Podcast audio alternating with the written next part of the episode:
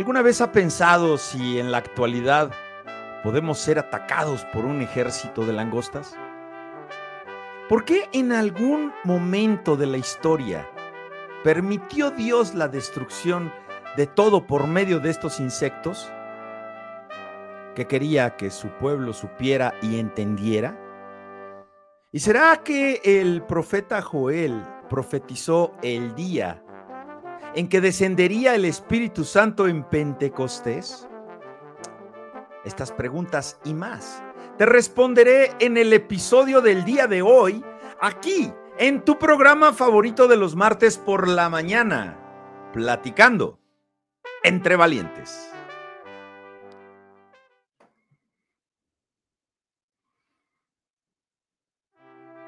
Muy buenos días, tengan todos ustedes. Y déjenme terminar aquí porque, que creen que a partir de hoy ya no vamos a transmitir en el, en el perfil de Valientes a los pies de Cristo. Acuérdense, tenemos un, eh, una página especial para este programa que lleva por título Platicando entre Valientes. Así que así lo encuentra aquí en Facebook, Platicando entre Valientes. A partir de hoy ya estamos solamente transmitiendo en las páginas de Facebook, tanto de Platicando entre Valientes como la de Valientes a los pies de Cristo, pero la página. Y bueno, ahorita lo que hice fue mandar la transmisión al, al perfil de Valientes a los pies de Cristo por todos aquellos que ahí es donde esperan que llegue la transmisión. Y bueno, pues como se pudieron dar cuenta, el día de hoy comenzamos con nuestra cortinilla eh, inicial en silencio y esto es eh, con motivo de rendir un homenaje eh, memorial a, a nuestra querida hermana Esperanza Flores por el sensible fallecimiento, la pérdida de su hijita Sonia Karina, quien ha pasado a mejor vida, ha pasado ya a dormir el sueño de los justos en compañía de, su Señor, ya lo tiene de frente ahí. Y bueno, pues el, viaje de, de Karina fue muy corto, fue muy corto en esta tierra, ya llegó al destino, ya llegó al destino, estuvo haciendo escala en este mundo durante 46 años. ¿Cuántos años lleva usted aquí en la escala? Yo llevo 50. Este año cumplí 50 primaveras y, me siento bien, me siento joven, me siento fuerte. Eh, hay que cuidarse, hay que cuidar esos riñones, hay que cuidar el hígado, el páncreas. Hombres, varones, no es cotorreo, cuídense la próstata. Hay un licuado buenísimo de, jitomate. Eh, rápido, cinco jitomates a la licuadora, eh, de preferencia que estén fríos porque así sabe rico, ya que lo mueles, todo eso lo mueles así nada más. Eh, le puedes poner un poco de jengibre o le puedes poner cúrcuma, que es un desinflamante natural. Eh, pimienta molida, si la mueles tú es mejor, o le echas pimienta en polvo, unos 3, 4 limones y adentro. Eso te va a desinflamar la próstata. No te va a curar un cáncer de próstata, ¿verdad? Pero sí te va, sí te va a ayudar a prevenir un problema de próstata varón y por supuesto, por supuesto, el, chequeo ese es muy, muy importante. Así que le mandamos un fuerte abrazo a nuestra hermana Esperanza. Esperamos que el Señor le, le dé pronto, pronto alivio, que, sane esa herida que, dejó la pérdida de su hijita. Y bueno, pues ella llegó al destino final. Sonia, eh, una mujer que amaba amaba a Dios, de repente se recuperó la metástasis, eh, pues no sé si una metástasis se puede encapsular, pero lo sorprendente fue que eh, un día llegó a la iglesia y se estuvo congregando un par de semanas.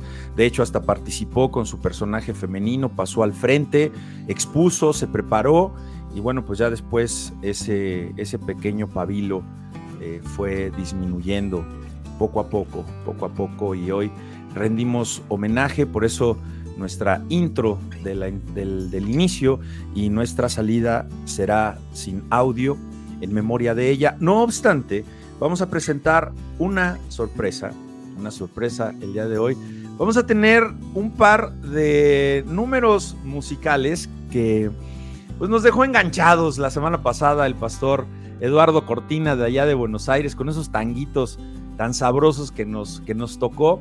Así que vamos a tener un par de, buenos musicales el día de hoy. Que, bueno, pues nos van, a, nos van a apapachar el corazón. El primero va a ser muy alegre. Y, bueno, ya vi por aquí que está, eh, está Belén. Qué bueno porque esa canción a mí me la recomendó Félix y yo conocí a ese artista por él, ya lo comentaré más adelante. Y bueno, pues el segundo tema musical también eh, nos va a dejar un muy grato, muy grato sabor de boca, porque bueno, pues vamos a, vamos a escuchar una canción que, lleva por título Alabanza a Dios, pero en su original idioma, interpretada por eh, un maestro, un maestro de la música clásica contemporánea. Así que bueno, pues, ¿qué les parece? Que, eh, pues sin más preámbulo, vamos al grano porque grano fue lo que comieron estos bichos en el tiempo de Joel. ¿Ya vieron cómo se llama el programa del día de hoy? El ataque de las langostas. Ah, un estudio del libro del profeta Joel. Sí, sí, comieron, comieron mucho grano. Y bueno, pues, ¿qué les parece si como el descuartizador, ¿verdad? Vámonos por partes. Y fíjense que este programa eh, atiende al compromiso que adquirí el sábado pasado en el ITI, en el Instituto Teológico Internacional, con los alumnos del primer año de la licenciatura de Teología Sistemática. Y yo les recomiendo ampliamente que tengan cuaderno, que tengan pluma, para que tomen notas porque va a estar muy interesante, va a estar muy dinámico.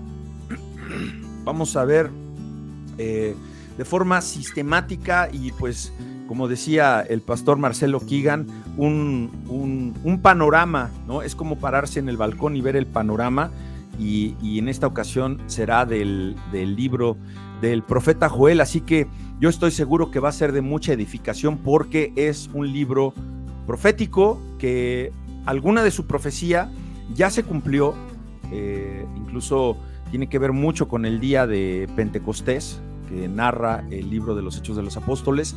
Y bueno, pues, eh, ¿qué les parece si continuamos? Entonces, eh, el autor tenemos que es Joel, hijo de Petuel. El propósito de este libro es advertir al pueblo de Judá sobre el inminente juicio de Dios. Fíjate, ¿eh? o sea, la langosta vino y acabó con todo lo que pudieran ellos tener como, como posible alimento. Pero, pero viene Joel, viene palabra de Dios a Joel para advertirle al pueblo de Judá de que eso que vino era porque viene a causa de sus pecados y es para exhortarlos a que vuelvan a Dios. Y me llama mucho la atención que habla de hambruna y que habla de una sequía muy fuerte, que no es coincidencia que hoy la estemos viviendo. ¿Qué quiere decir esto? Que son las señales. Por eso es un libro actual, es un libro profético que se va cumpliendo poco a poco. La fecha de la escritura que se tiene probablemente porque no hay como que un dato muy específico en cuanto a la fecha de la escritura, data del año 835 y 796 antes de Cristo. El nombre Joel en hebreo es Joel, que literalmente quiere decir Jehová es Dios. Principalmente el destinatario es el pueblo de Judá el reino dividido del sur, pero también a todos los judíos, de acuerdo a lo que eh, contempla ya el cuerpo del capítulo 3 de este libro, y a los gentiles de la época, ¿verdad? ¿Qué, sucede hoy día?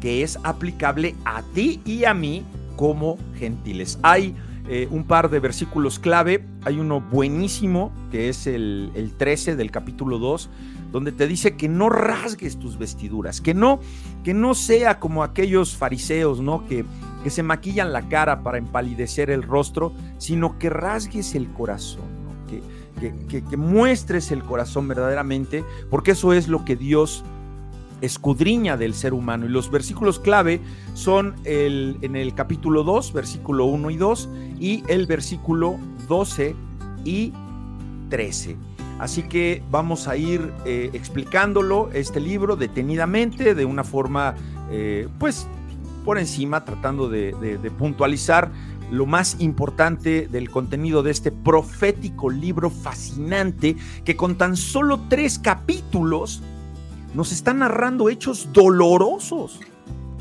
pero sobre todo de suma importancia para la vida del pueblo de Judá, pero que creen que también para la nuestra hoy día, año 2022. Así que vamos a empezar con el tema de las langostas, que es el, eh, la primera parte en la que se divide eh, el esquema del libro se divide en dos partes, que es el día de las langostas y el día del Señor, el día del Señor, el día de Jehová, que bueno, pues es ahí donde, donde ya no se va a poder hacer nada. El que se arrepintió, se arrepintió y ya llegó el Señor, regresa Jesús por su iglesia y vámonos porque ya vino el Señor a llevarse a su grey. Aquellos que hayan muerto, como sucedió ahorita con el caso de nuestra hermana Sonia, bueno, pues ella ya está gozándose, ya está en la presencia de su Señor, repito, durmiendo el sueño de los justos, así que pues ella no tendrá que esperar el día del Señor, sino que ya, ella ya está allá, entonces es de acuerdo a lo que suceda en nuestra vida, ¿no? Primero, si, nos, si partimos anticipadamente o si sea en ese momento que va a ser ya como lo narra también el libro El Evangelio de Mateo, que más adelante también les voy a dar una cita muy importante. Así que empezamos con el tema de las langostas y el día de las langostas que nos presenta este, este capítulo 1. La langosta es el nombre que recibe un insecto que incluso, sorpréndase si no lo sabe, en la actualidad, ¿sí? Hoy día, puede acabar con la siembra de toda una nación. Es em, un insecto sumamente peligroso para los cultivos y para la agricultura. Imagínese nada más usted que si hoy es peligroso, ¿cómo habrá sido en la época en que no había fertilizantes y la posibilidad de controlar una peste de esa naturaleza?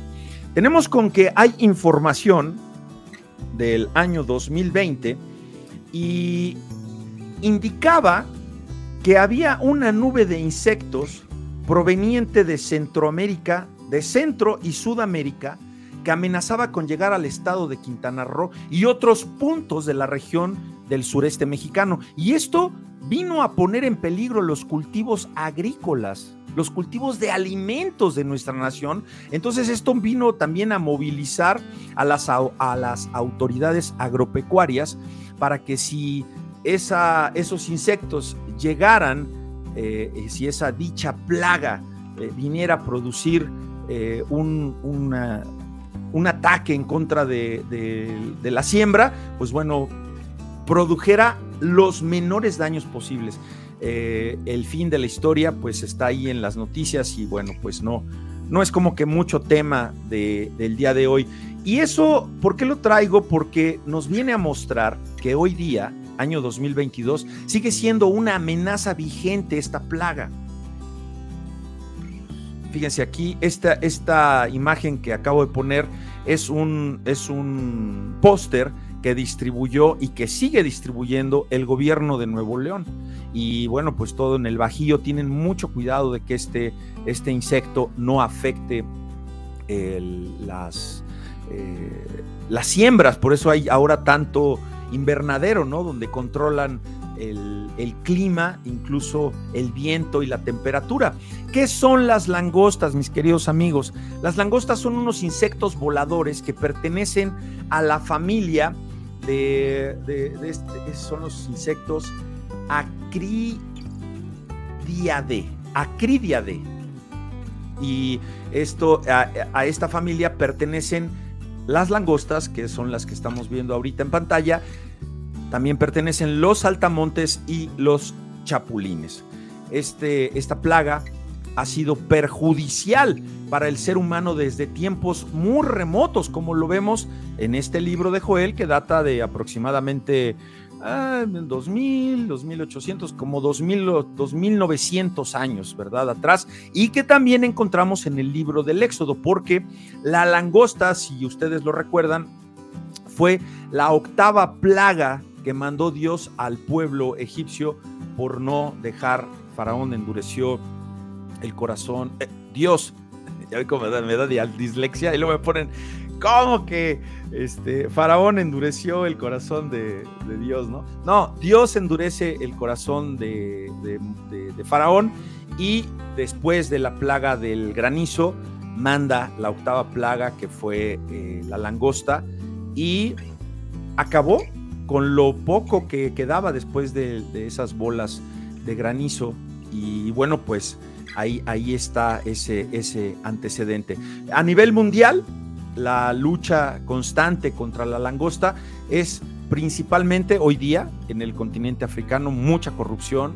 los gobiernos se roban todos estos eh, insumos para poder eh, contrarrestar esta plaga y tienen como consecuencia pues la pérdida, la pérdida de las cosechas y pues de ahí viene tanta hambre que hay en algunos lugares de África.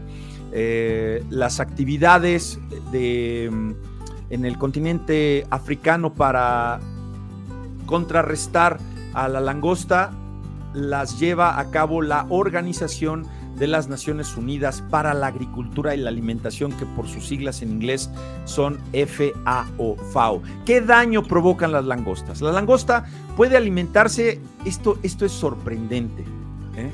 muy pocos, muy pocas especies o creación eh, aquí en el planeta tiene la característica de la langosta. Puede alimentarse de hasta 400 especies vegetales, o sea que este este no le hace fuchi a nada, no, que brócoli le entro, no, que eh, alfalfa le entro, no, que cualquier cosa come, más de 400 vegetales está dentro de su dieta. Tiene un alto potencial reproductivo. Este sí es peor. Acuérdense que peor es peor que peor que los conejos y su comportamiento tiende a andar en banda. Son pandilleros estos eh, animalitos, estas langostitas son pandilleras y forman bandadas que son integradas hasta por 80 millones de bichitos. Escucha esto, ¿eh? Por kilómetro cuadrado. Imagínese nada más el poder de destrucción que tienen estos animales. ¿Y a qué le pegan, eh? Le pegan al alimento. ¿Te das cuenta cómo Dios controla todo? Estos, estos bichitos pueden devorar 100 toneladas de alimento verde al día. Las langostas tienen la capacidad de emigrar, pueden viajar hasta 150 kilómetros diarios. Pues con tanta comida, pues claro que sí. La, queman, ¿no? Y pueden consumir hasta el 100% de su peso en material fresco. Eh, esto es un estudio que realizó la agencia pública de noticias de Alemania y destaca que, según expertos, la peligrosidad de esta especie radica en que es polígofa. ¿Qué quiere decir? Que come toda clase de vegetales, cultivos, pero que lo hace en grandes cantidades, es insaciable. Así que, entonces, sabiendo de la peligrosidad, incluso actual, que este insecto representa, oíste bien, ¿eh? insecto, tan pequeño, pero tan dañino, es ahora que nosotros podemos entender el contexto de lo que había pasado en el pueblo del reino del sur de Judá, del pueblo de Dios, el reino del sur, Judá. Por lo que en la primera división de este libro encontramos que la plaga de las langostas es literal, vino cuando viene palabra de Dios a Joel, ya había llegado esta, esta plaga. Entonces ahora viene Dios a hablar a través de su profeta para que le diga al pueblo, ¿ya viste? ¿Por qué te pasó esto? Así que es en los capítulos 1 y 2 al, al, versículo 17, todo el capítulo 1 y la primera parte del capítulo 2 es donde vemos el mensaje de Joel. Si tiene usted ahí su Biblia, váyalo viendo y vaya checando. Vamos a estar trabajando con la traducción Dios habla hoy. Ahorita vamos a poner los versículos que vamos a ir estudiando. Y este es el mensaje de Joel que le da al pueblo de parte de Dios, primeramente por las calamidades que ya le vinieron al pueblo a consecuencia de que pues atacó la langosta y que le vinieron porque ellos fueron invadidos por una plaga de langosta, ¿verdad? No había tenido precedentes según los recuerdos de ellos. Tenemos esto pues hasta, eh, imagínense, más de 400 años, muchísimo más cuando fue el éxodo con Moisés, ¿no? Esto, esto vino, esta, esta invasión de, de la plaga de langosta, vino como les comento, sin precedentes. Ellos no tenían memoria de que algo así hubiera sucedido y que la plaga de langostas no es solamente un, juicio, un, acto de juicio, sino una revelación, esto es bien importante, del poder asombroso de Dios. Y sobre todo, un llamado a regresar a Él. Amigos, la terrible plaga de las langostas no dejó ni una pizca de vegetación. Todo, todo fue devorado por estos bichos. Pero eso no fue todo, valga la redundancia, sino que al ataque de las langostas le sigue una gravísima sequía. ¿Una qué? ¿Sequía? ¿Te suena? ¿Nuevo León? ¿Te suena? ¿Sinaloa? ¿Te suena? Una sequía que, que deja sin agua y sin alimentos a las personas y a los animales. Esta situación llega a ser extremadamente crítica en Judá. De modo que incluso el culto en el templo sufre escasez de ofrendas, de cereales, de vino, el aceite. Y entonces se hace necesario restringir las ofrendas y las libaciones. Se hace necesario restringir la adoración.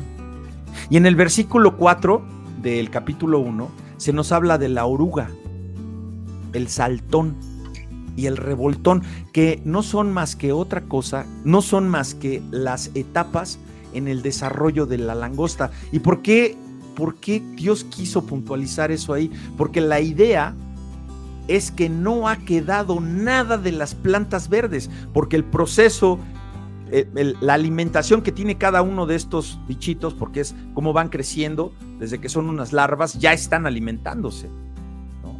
Hasta que crecen, nacen, se reproducen y se van. Y las que se quedan siguen comiendo, siguen eh, depredando. A ver, Ani siempre me corrige. Tal vez sea una de mis nuevas palabras domingueras. ¿Qué sucede? Que no queda nada, nada verde alrededor. Y el efecto de esto es eh, es variable, pero es muy interesante cómo lo plasma Joel en el versículo quinto. Y aquí, al que le quede el saco, póngaselo. Porque fíjense cómo en el versículo 5 les dice que esto vino para privarle a los borrachos de su vino. ¡Ey! ¡Ey! ¡Despiértense, borrachos! Les grita el Señor por medio de Joel. ¡Despierten! lloren, giman, porque se les acabó la borrachera, porque ya no ha quedado nada, incluso para su perdición. Ahora, ahora, sufran por ello. Esta, esta plaga viene a desenmascarar también, amigos, la maldad del pueblo, la maldad de los sacerdotes que, que, por eso les digo, es actual, solapaban el pecado Ah, cómo le choca al hermanito y a la hermanita que le digas eso que está haciendo no es correcto. Ah, pero ¿quién es ese para decirme? Estaban solapando el pecado del pueblo. Los, los sacerdotes estaban permitiendo prácticas paganas que diluían la pureza del culto e insultaban el nombre de Dios. Estos, estos hombres viejos de la época como les comentaba hace un momento, no recordaban que hubiera ocurrido este, este tipo de calamidad. Pues no se acordaban porque no les convenía. Imagínense ustedes, ejércitos de insectos venían a la tierra para comer sus frutos. Esto se expresa como para aplicarlo también a la destrucción del país de parte de un enemigo extranjero. Y esto, eh, amados y queridos radioescuchas, parece referirse a las devastaciones hechas por los caldeos que les iba a venir. Ahí está la profecía.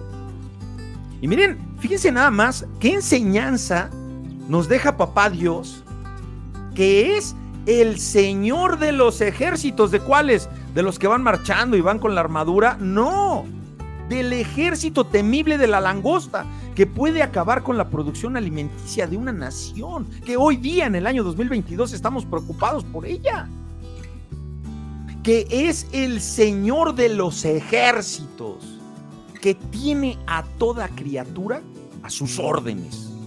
No, pues es que Dios no existe. No, pues es que no. Ah, no. ¿Cómo corrieron a comprar papel de baño cuando vino la pandemia? ¿Papel de baño? ¿Y cómo se vaciaron todos los anaqueles de agua y de latas y de atunes? Ahí está. A sus órdenes de Dios está toda, toda criatura que mora este planeta. Y no nos va a pegar con un ejército. Fíjate, igual y eh, una tragedia no viene por una bomba nuclear. ¿Qué tal las, los escenarios y las nubes apocalípticas que se acaban de ver recientemente en, en uno de los litorales de nuestro país? Entonces, ¿qué pasa? Que cuando a Dios le place, le guste al que le guste, puede humillar y mortificar a todo un pueblo orgulloso y rebelde por medio de las criaturas más débiles, más insignificantes, pero más despreciables. Amigos, no nos queda más que aceptar que justo es que Dios quite las comodidades que resultaron en el abuso, ¿verdad? Un abuso al extremo del lujo y de los excesos. Mientras más, amigos y hermanos, mientras más depositen los hombres su felicidad en el deleite de los sentidos, mientras más depositen los hombres su felicidad en el deleite de la carne, mientras más los hombres depositen su felicidad en el deleite del yo, yo, yo y nadie más que yo, más graves van a ser sus aflicciones. Y si cabe aquí decir temporales, porque tal vez el cristiano lo va a padecer temporal en lo de que aquí a que parte o que es el gran día del Señor, ¿verdad? Pero va a haber calamidad. Porque mientras más deleites terrenales tengamos para satisfacernos, ¿saben qué? Nos estamos exponiendo a una mayor cantidad de problemas. Fíjense que en los versículos 8 al 13 de este capítulo capítulo 1, aquí se los pongo en la pantalla. Eh, acuérdense que DHH es Dios habla hoy. Apreciamos que todos los que trabajan solo por la carne, solo para la carne y solo para sus deleites, ¿verdad? Que parece eh, que, que es lo más importante, sí, que parece que perece, que perece, todo eso va a quedarse aquí. Nada, nada nos vamos a llevar. Eso no quiere decir que no te esfuerces, que no trabajes, que no hagas las cosas diligentemente, porque pues es nuestra responsabilidad seguir adelante y tener un propósito en la vida, glorificando con nuestro trabajo a Dios. Eso lo pueden ustedes encontrar en la serie de clases que tenemos en Una vida con propósito. Eh, todos aquellos que están solamente trabajando para los deleites de la carne, por las cosas materiales que han de ser dejadas en esta tierra, tarde o temprano, sí, van a ser avergonzados de su esfuerzo. El, el fin de todo, ¿se acuerdan de Eclesiastés? Quienes ponen, amigos, su felicidad en los deleites de los sentidos, van a perder su gozo cuando se les priva de ellos. Cuando a ti se te interrumpe un deleite que tú tienes, que ya estás acostumbrado, sufres horrible, horrible. En cambio, cuando tú estás en el gozo espiritual y aunque hay tribulación, el, ese, ese espíritu, ese gozo, florece. Y cuando nos preocupamos por las cosas terrenales y después, y después eh, ponemos todo en manos del Señor, Filipenses 4, 6, ¿qué te parece?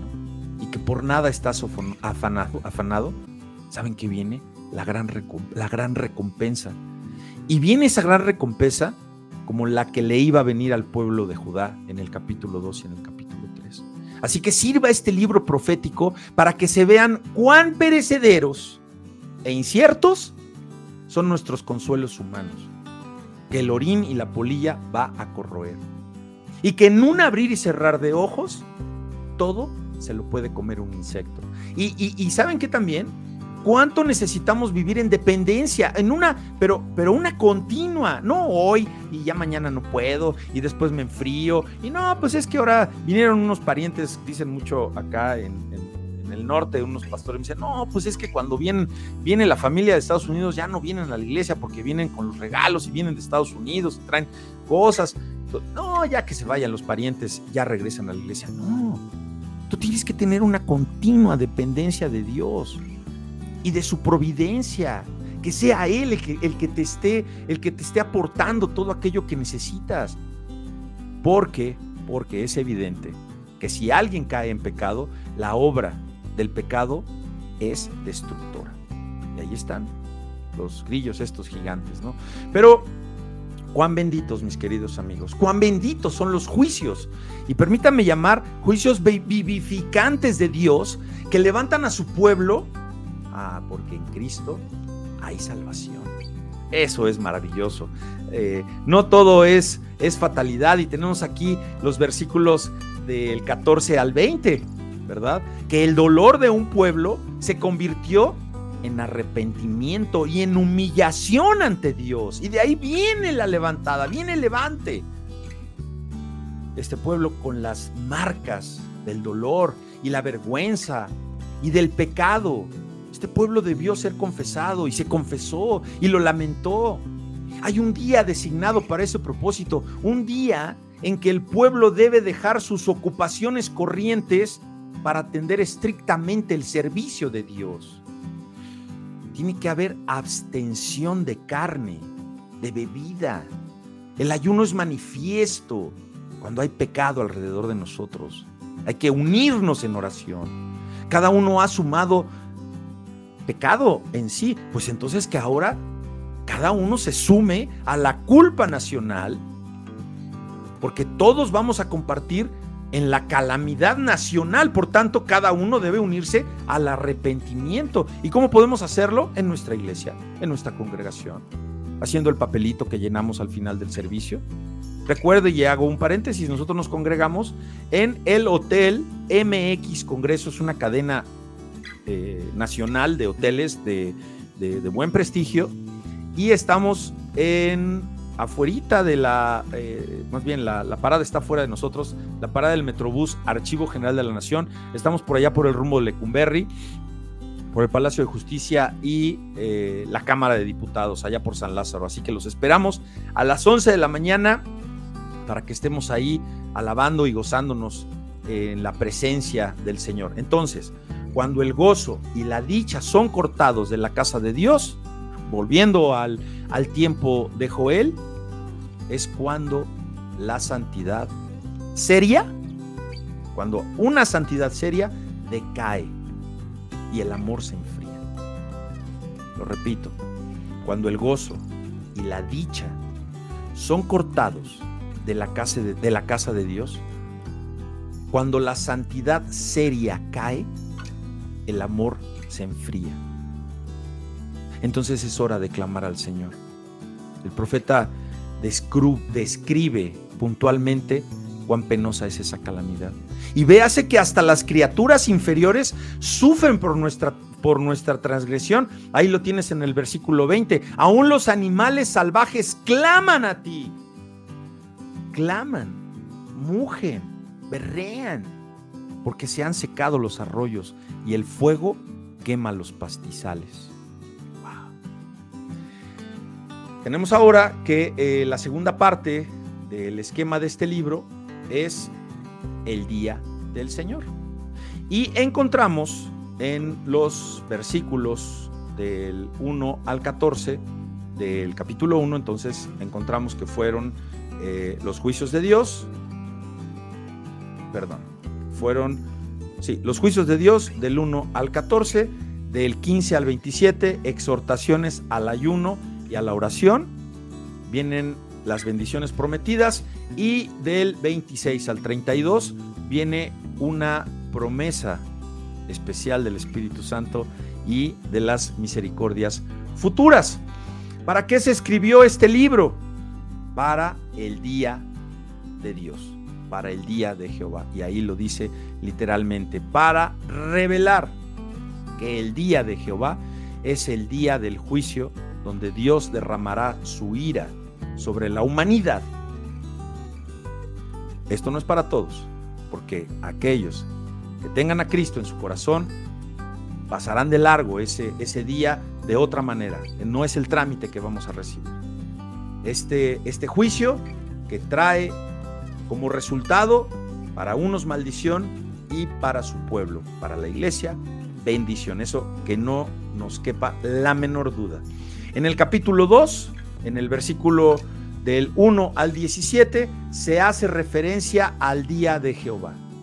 Esto es, a la devastación que las langostas dejaron en el capítulo primero, va a servir como ejemplo del juicio que Dios va a derramar sobre Israel y ahora esas langostas del capítulo 1 van a pasar a ser soldados invasores, porque iba a venir el, el imperio asirio y llegaron a, exterminar a Israel por ahí del año 722 antes de Cristo, como también puede ser para Judá, cuando el ejército babilónico, que no faltaba mucho, ¿verdad? Ahí está la profecía, invadió al pueblo de, de, Judá en el año 586 antes de Cristo. Entonces Joel hace un llamado, les habla a que que, la restauración depende entonces del arrepentimiento. Eso nos debe de quedar claro. Lo tenemos que entender. Porque tal vez estemos apartados del Señor. Bueno, ha, de haber restauración delante de Dios. ¿Cómo la vamos a lograr? A través del arrepentimiento. Y eso nos lo dice el libro del juego. Entonces, basándose en el carácter de Jehová, que tiene, tiene un amor leal el amor de Dios está empapado de gracia, misericordia. Acuérdense de los atributos de Dios. Esa, esa gracia y misericordia que viene a salvar a su pueblo, que viene ahora a quién? A salvar al arrepentido, que clama en el nombre de Jesús. También al día del Señor, al día de Jehová, se le llama en el Salmo 50, versículo 4, para que no les dé un dato equivocado, y también en Malaquías 3, 1, versículo 2. En el libro de Joel que estamos leyendo aquí en el capítulo 2, 31. En Mateo, ahí está muy hermoso porque habla, de, la venida del Señor Jesucristo. Ahí lo tienes, el día del Señor. En el capítulo 16, 28, vale mucho la pena que lo, que lo leas. Y en el libro del Apocalipsis, capítulo 1, versículo 7. Y bueno, pues hasta ahí con la primera parte de este estudio. Y ahora es tiempo. Pollo, acompáñame. Es tiempo. Ah, y les aviso que mi mamá me mandó una imagen que ya me va a traer un pollo, un pollo robotizado. Mi jefecita ya me lo va a traer. Así que, pollito, va a llegar la abuela de pollo esponja, abuela esponja. Entonces es tiempo, mis queridos amigos, para que eh, nos sacudamos tantito este asunto de Joel, de hacer una pausa y dar paso a la sorpresa que tenemos preparada para ustedes. Fíjense, mis queridos y amados radio escuchas, al final voy a ir con unos, unos mensajes aquí, perdón, unos saludos a todos ustedes eh, que nos están escuchando. Fíjense que les voy a presentar un tema musical. Esta canción me trae muy bonitos recuerdos de mi amigo y hermano del alma, en la fe, Félix Islas Chagoya, como le dije hace rato a Belén, porque él mismo fue el que me recomendó al artista que canta esta canción y la verdad es mi versión favorita, es nuestra versión favorita también de la Anis.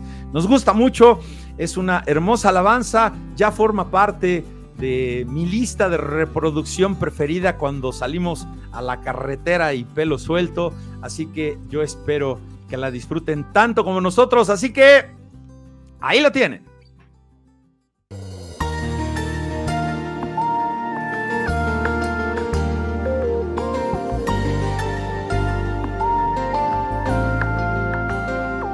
Cuando Dios da una palabra, puedes creerla con el alma, porque su fidelidad nunca falla. porque Él no se limita ante humanas circunstancias. Si Él dijo que lo hará, así será. Mi trabajo es creer y caminar bajo la fe. El de Dios será hacerlo, Él tiene todo el poder, porque Él no improvisa, Él siempre tiene un plan, y aunque los tiempos no se presten, con todo y eso Él lo hará.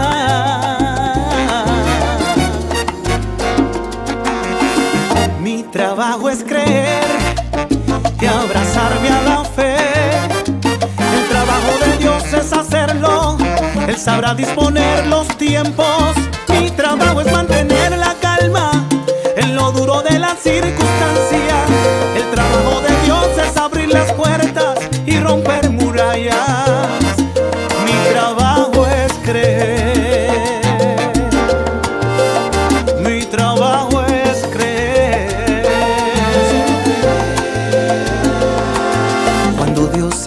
Retando a creer en su palabra, a pesar de que en el hoy no ves nada, es porque Él conoce todo lo que viene en el mañana.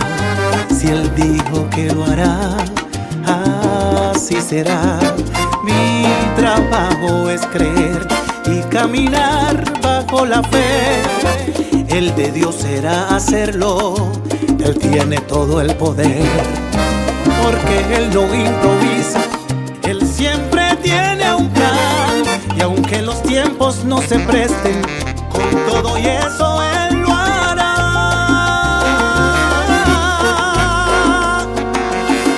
Mi trabajo es creer y abrazarme a la fe. El trabajo de Dios es hacerlo. Él sabrá disponer los tiempos. Trabajo es mantener la calma en lo duro de la circunstancia. El trabajo de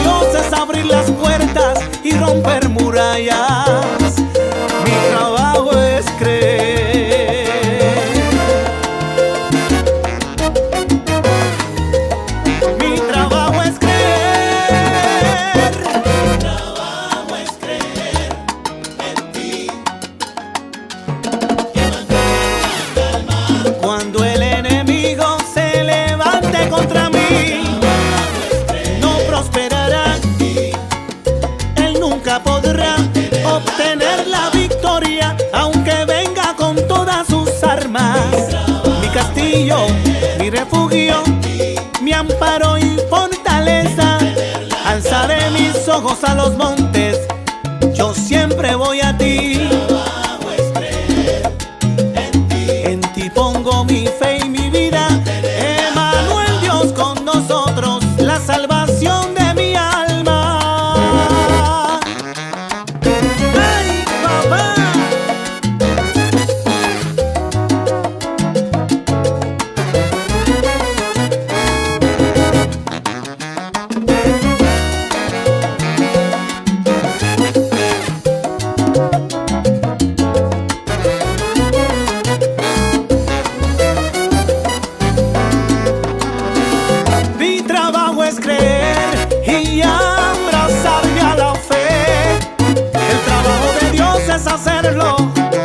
Sabrá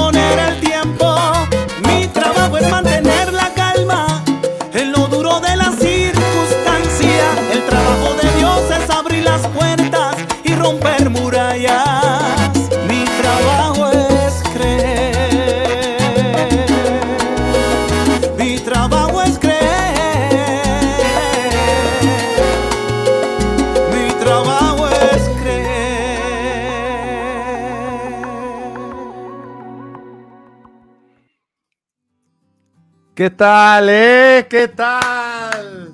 Ahí está la aportación del pastor Eduardo Cortina que nos dejó, nos dejó este, este, este bello momento. Y, bueno, eh, dice aquí, dice aquí Rosa María Contreras, hermanita Rosy, dice, buenos días hermanos, ¿qué pasó? ¿Por qué ya no pasó?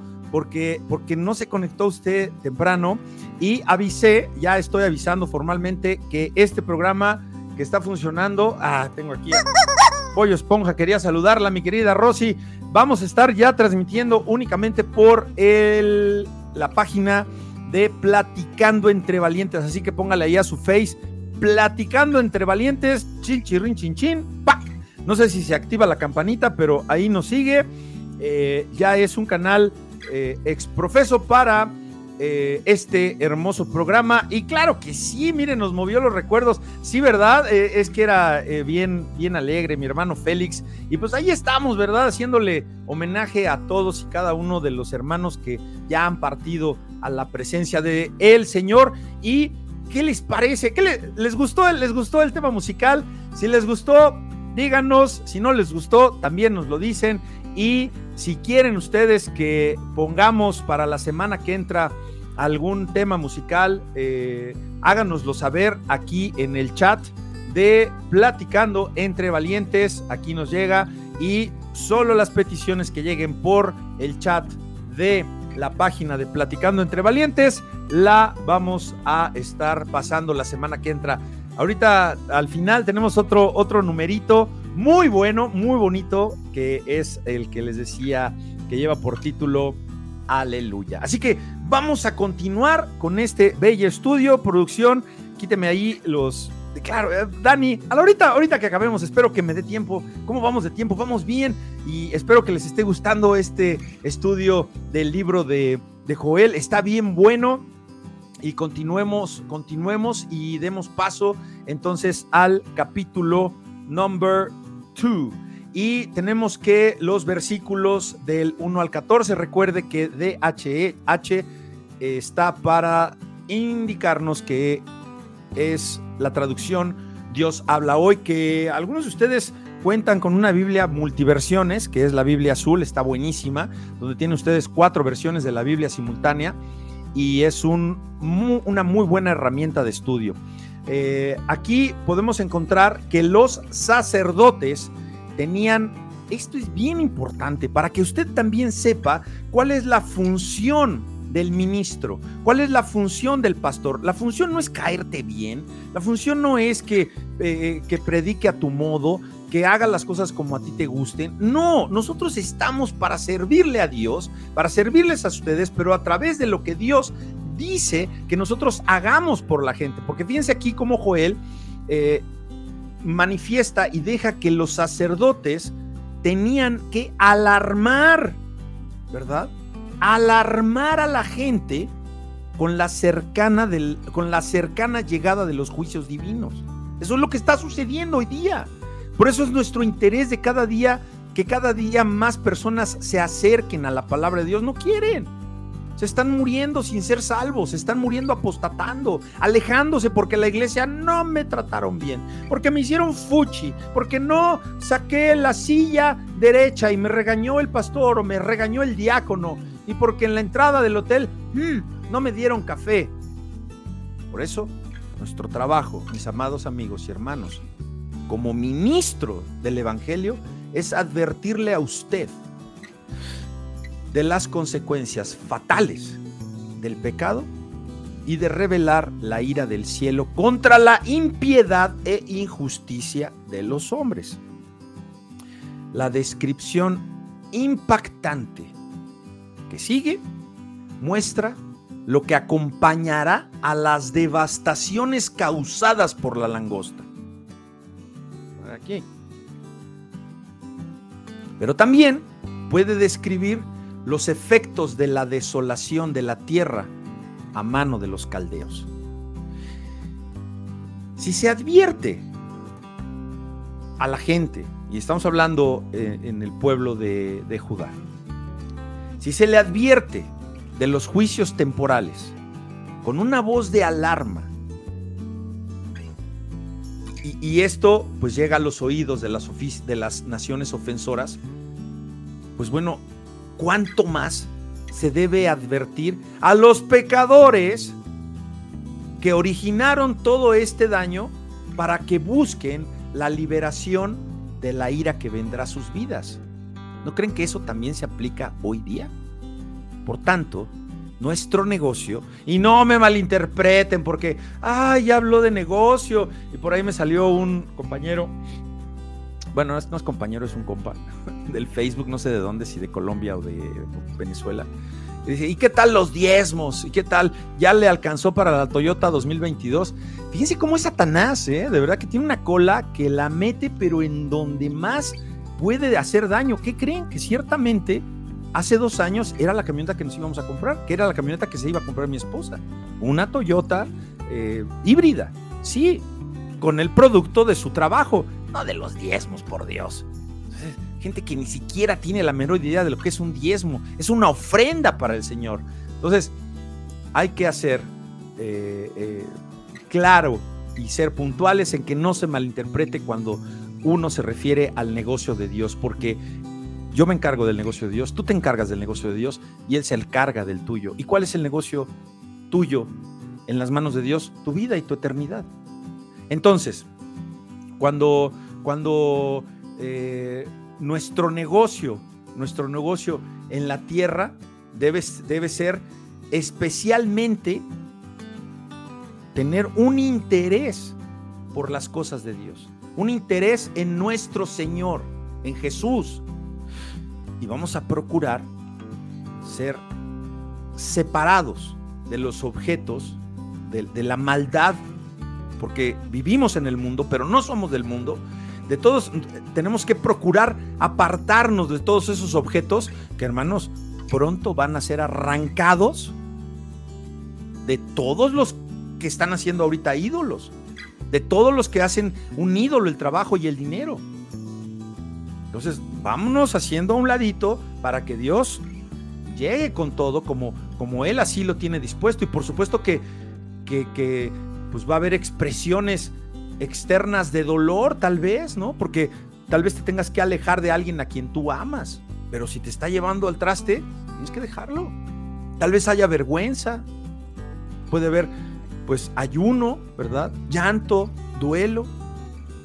Entonces, son lágrimas por el, por el, por el trastorno que ha de venir pero que esas lágrimas han de ser enjugadas delante de la presencia de Dios, pero que no se te olvide que son lágrimas que se vierten a consecuencia de lo que el pecado causó. Porque Dios no es malo, Dios es justo. Y entonces eso de romperse las vestiduras, pues entonces va a ser en vano, como dice el versículo 13 del capítulo 2. Las vestiduras, pues, ¿eso qué? O sea, rásgate el corazón o sea, de nada le va a servir a una persona, de nada le sirve a alguien decirse santo, ¿verdad? Creerse santo. Decirse salvo, es que yo soy salvo porque hice una oración. Hiciste una oración que la has hecho yo creo que cuatro o cinco veces y que sigues de, de mentiroso, que sigues de chismoso, que sigues queriendo transar y queriendo obtener lo que no te corresponde. ¿Por qué? Por una falta de contentamiento. A menos, a menos que los corazones, ¿verdad? Por eso te dice el versículo, que no rasgues tus vestiduras, sino que rasgues tu corazón. Porque cuando ese corazón es desgarrado por la humillación y el aborrecimiento de nosotros mismos, del pecado que mora en nosotros, porque tenemos pena por nuestros pecados, es entonces que no va a caber duda que si nos arrepentimos verdaderamente de nuestros pecados, Dios los va a perdonar porque Él es justo y pronto para perdonar y tardo para la ira. Y nos, nos da cuidado. Nos da cuidado. Pero también tengan cuidado, porque no se te prometió que nos ha de quitar la aflicción. ¿Podría Dios quitar la aflicción? Claro. ¿Podría Dios quitar la consecuencia? Claro, claro, claro que sí, porque Él es misericordioso y Él es todopoderoso. Pero muchas veces no lo hace. No pelees con eso. No pelees con que entonces, si Dios está trabajando, ¿por qué no lo veo? Porque tu trabajo es querer. Y si no, regrésale ahorita que acabe el capítulo y escúchate otra vez la salsita que acabamos de poner. No, no fue nomás para alegrarse el corazón. Es un himno. Es un himno. Es una tarea que Dios te dice. Que tu trabajo es creer y el de Dios es obrar. Porque Él obra en su misericordia y muchas veces te quita la, te quita la consecuencia y a veces no. Y esa, eh, pues, esa posibilidad de que nos quite la consecuencia, pues puede ser que a cada a, más personas las lleve al arrepentimiento, sin que sea la promesa para que vengan a los pies de Cristo. Entonces, esa plaga local y literal que cayó con el pueblo de Judá de las langostas simboliza que el juicio de Dios va a venir sobre la nación, pero por su pecado, no nada más porque vivieron eh, eh, sin problema, porque Dios advirtió al mundo que vendría el juicio final. Escucha mundo, escucha gente que va a venir el juicio final por el pecado, ¿verdad? ¿Y cuándo va a venir eso? En el día de Dios, en el día, en el día de Jehová. Y que el pueblo ha de arrepentirse delante de Dios antes, antes de que llegue el día de Dios, antes de que llegue el día de Jehová. Y que Dios advirtió al mundo que vendría el juicio final por su pecado. ¿Cuándo? En el día del Señor, en el día de Jehová, donde ahí sí ya no va a haber chanza, donde ya calacas y vámonos. El que se arrepintió, se arrepintió y el que no, va a padecer lo que está escrito que va a padecer. Entonces, arrepiéntase. ¿Cuándo? Antes. ¿Delante de quién? De Dios, para que no lo agarre de imprevisto el día del Señor, el día de Jehová. En los versículos 15 y 27 del capítulo 2 nos encontramos con que los sacerdotes y los reyes tienen que convocar a un ayuno solemne. La súplica del pecador es, sálvanos, buen Señor. Hermanos, Dios está listo para socorrer a su pueblo. Dios está presto para socorrerte. Y Él espera ser bondadoso con su pueblo. Ellos oraron que Dios los salvase. ¿Y saben qué hizo Dios? Les contestó. Sus promesas son respuestas reales a las oraciones de fe. Decir y hacer son dos cosas diferentes para Dios. Deja de decir y ponte a hacer. El versículo 28 y 32 nos habla de la promesa empezó a ser cumplida el día, ¿verdad? De Pentecostés. Ah, y bien anunciado casi 800 años antes de que sucediera. Cuando fue derramado el Espíritu Santo, ¿te acuerdas? El libro de hecho de los Hechos de los Apóstoles. Los juicios de Dios para el mundo pecador solo preceden al juicio del mundo, perdón, al juicio del día final del mundo, sí. Entonces, clamar a Dios supone conocimiento de Él. Aquel que clama a Dios es porque lo conoce.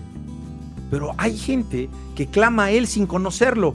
No va a llegar tu oración porque no lo conoces. Hay que conocerlo. Hay que desearlo a Él. Hay que depender de Él. ¿cómo vas a saber que lo que estás haciendo, que tu dependencia, que tu credibilidad en Dios es sincera? ¿Cuándo lo sé, hermanito? Cuando obedeces. Porque cuando no obedeces, mira, puro bla, bla. Entonces la obediencia es lo que te hace consciente de que sí estás recibiendo una bendición de Dios.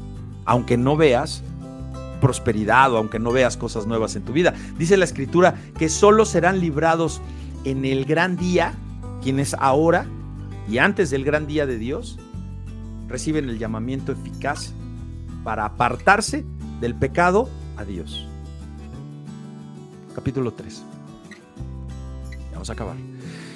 Eh, nos encontramos con que los juicios de Dios en los postreros tiempos, versículos del 1 al 8, Luego nos encontramos con eh, los versículos del 9 al 17 que nos hablan de la magnitud de estos juicios y versículo 18 al 21 de las bendiciones que va a disfrutar la iglesia, o sea, ustedes y su servilleta. Y es aquí que se predice la restauración de los judíos y la victoria final de la religión verdadera. Acuérdense que la religión no es mala, la religión le echó a perder el hombre en sus manos, pero la verdadera religión es buena y esto se va a ver sobre todos, bueno, la religión es buena y se va a ver el efecto que va a haber en contra de los enemigos de la iglesia, en contra de la verdadera religión.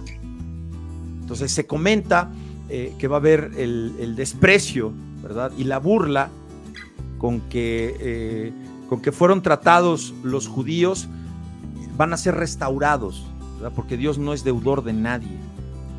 Los judíos han sido frecuentemente tratados como un pueblo eh, inferior, ¿no? Recuerdan ustedes cómo los trató Hitler. Han, tenido, han sido tratados como un pueblo sin valor. Y bueno, pues la historia dice lo contrario. Eh, la cantidad de premios Nobel que, que han salido del pueblo judío y todas las mentes brillantes que han salido de ahí. Así que amigos, siempre recuerden, y queda esta lectura de sustento, que nadie haya endurecido su corazón contra Dios, nadie que ha endurecido su corazón contra Dios y contra la iglesia ha prosperado por mucho tiempo. Eso es lo que nos deja como un legado este, este hermoso, hermoso libro de profecía. Y tenemos los versículos del 9 al 17 en donde se presenta un reto, un reto para todos los enemigos del pueblo de Dios, porque no hay escapatoria de los juicios de Dios. Usted no quiere ser enemigo de Dios. Los pecadores, todas aquellas personas que seguramente tú conoces, artistas también, gente de la farándula o gente de a pie, uy, que se van a gloriar, que son elogiados, que son aplaudidos, que son alabados por el mundo, por la familia, que quieren ser como él, todos esos van a ser cortados de todo consuelo y gozo en el día de la ira, en el día del Señor. La mayoría de los profetas predijeron la misma victoria final de la iglesia de Dios sobre todo lo que se le opusiera, hay de aquel que se oponga Para el impío va a ser un día terrible, pero ¿saben qué? Para el justo va a ser un día de júbilo. No tenemos por qué preocuparnos. Eso es para los que no están obedeciendo. El año aceptable del Señor. Un día de tan grande favor para algunos, ese mismo día va a ser un día terrible, de venganza para otros. Despierte, amigo, dice mi hermano Ángel. Despierta tú que duermes. Despierte aquel que esté fuera de Cristo. ¿Y sabe qué? Pretenda huir de la ira venidera. No va a poder lograrlo. No va a poder, no va a poder salir. Versículos del 18 al 21 en el capítulo 3 nos habla de que habrá abundantes influencias divinas y el Evangelio se va a difundir rápidamente a los confines más remotos de la tierra. Y amigos, ¿no es eso lo que está sucediendo ya con las redes sociales? ¿Saben a dónde nos vieron recientemente? En Filipinas. Yo tenía un amigo filipino, el Richie, ¿verdad? Decía, México, México, mi amigo México. Me decía México. Hace muchos años en Estados Unidos. Ya nos están escuchando en Filipinas, nos están escuchando en muchos lugares del mundo. Pues esos, esos sucesos, ¿verdad? ya están anunciados bajo un emblema significativo. Hay un día que viene y en que, y en que toda cosa mala será enmendada. ¿En qué lugar estás tú? ¿Cómo está tu lámpara? La fuente de esta abundancia está en la casa de Dios. Desde donde comienzan los arroyos, esos arroyos que salen desde el cielo celestial, desde el tercer cielo y que han de desembocar al océano, a ese océano de la salvación. Cristo, mis queridos amigos, es la fuente. Sus sufrimientos, sus méritos y su gracia limpian, refrescan y fertilizan. La gracia del Evangelio fluyendo desde Cristo va a llegar al mundo gentil. Fue como nos alcanzó, fue como nos llegó a nosotros y va a llegar a las regiones más remotas y las va a hacer abundar en frutos de justicia. Y desde la casa del Señor, de lo alto, desde su templo celestial, de donde fluye todo el bien que vamos a saborear diariamente, vamos a esperar y estaremos disfrutando eternamente. Eternamente, mis queridos amigos. Yo lo creo y por eso estoy aquí delante de ustedes, porque yo sé que la palabra es suficiente. Pues ahí lo tienen el estudio panorámico del libro del profeta Joel. Espero que se haya entendido y sobre todo que el Espíritu Santo haya hablado a su corazón con las advertencias que Dios quiso dar a su pueblo y que ahora ratifica a cada uno de nosotros. Puede ser que haya muchas preguntas, sí, pero solamente el estudio sistemático de la Biblia te va a poder ayudar. Y bueno, pues, ¿qué les parece? ¿Qué les parece?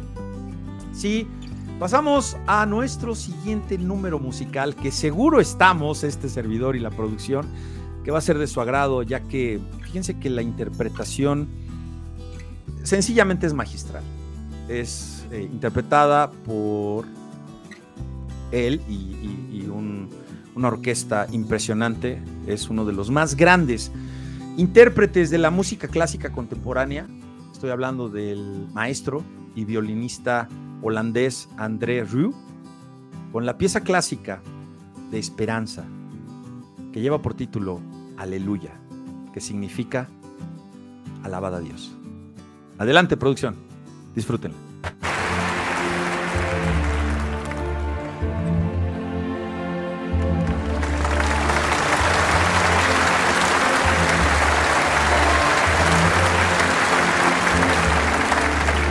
I've heard there was a secret chord that David played and it pleased the Lord. But you don't really care for music, do ya? Well, it goes like this the fourth, the fifth, the minor fall, and the major lift. The baffled king composing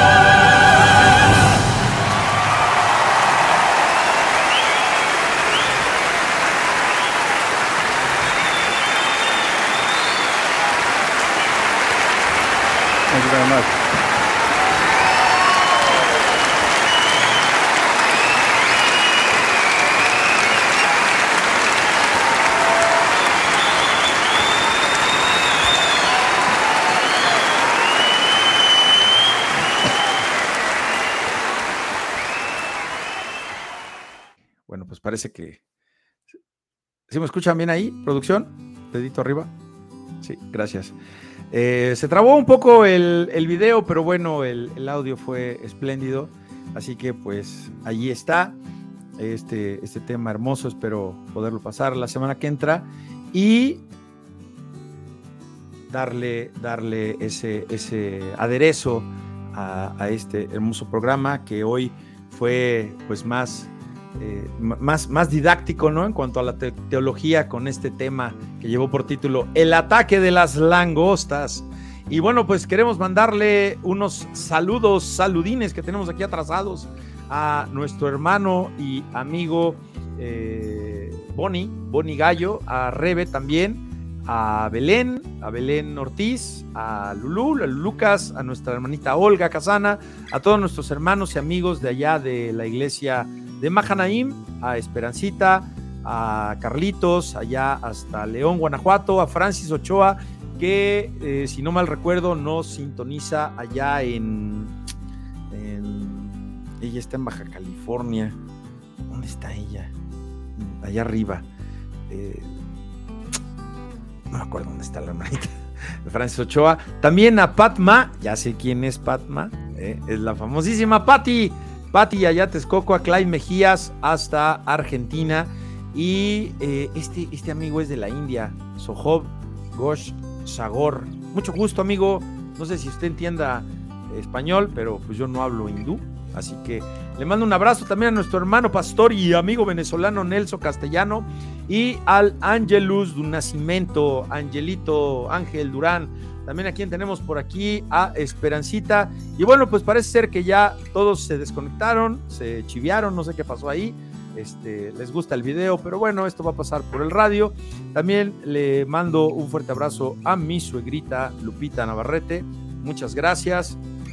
A Rosy ya le dimos el recado de que ya no salimos por eh, el, perfil de Facebook, sino que solamente salimos por las páginas. Salimos por la página de Valientes a los pies de Cristo y la página de Platicando entre Valientes. Ah, también un abrazo cordial a nuestro hermano Danny Boy, a Dani Ferraro. A ver, déjenme ver porque creo que estoy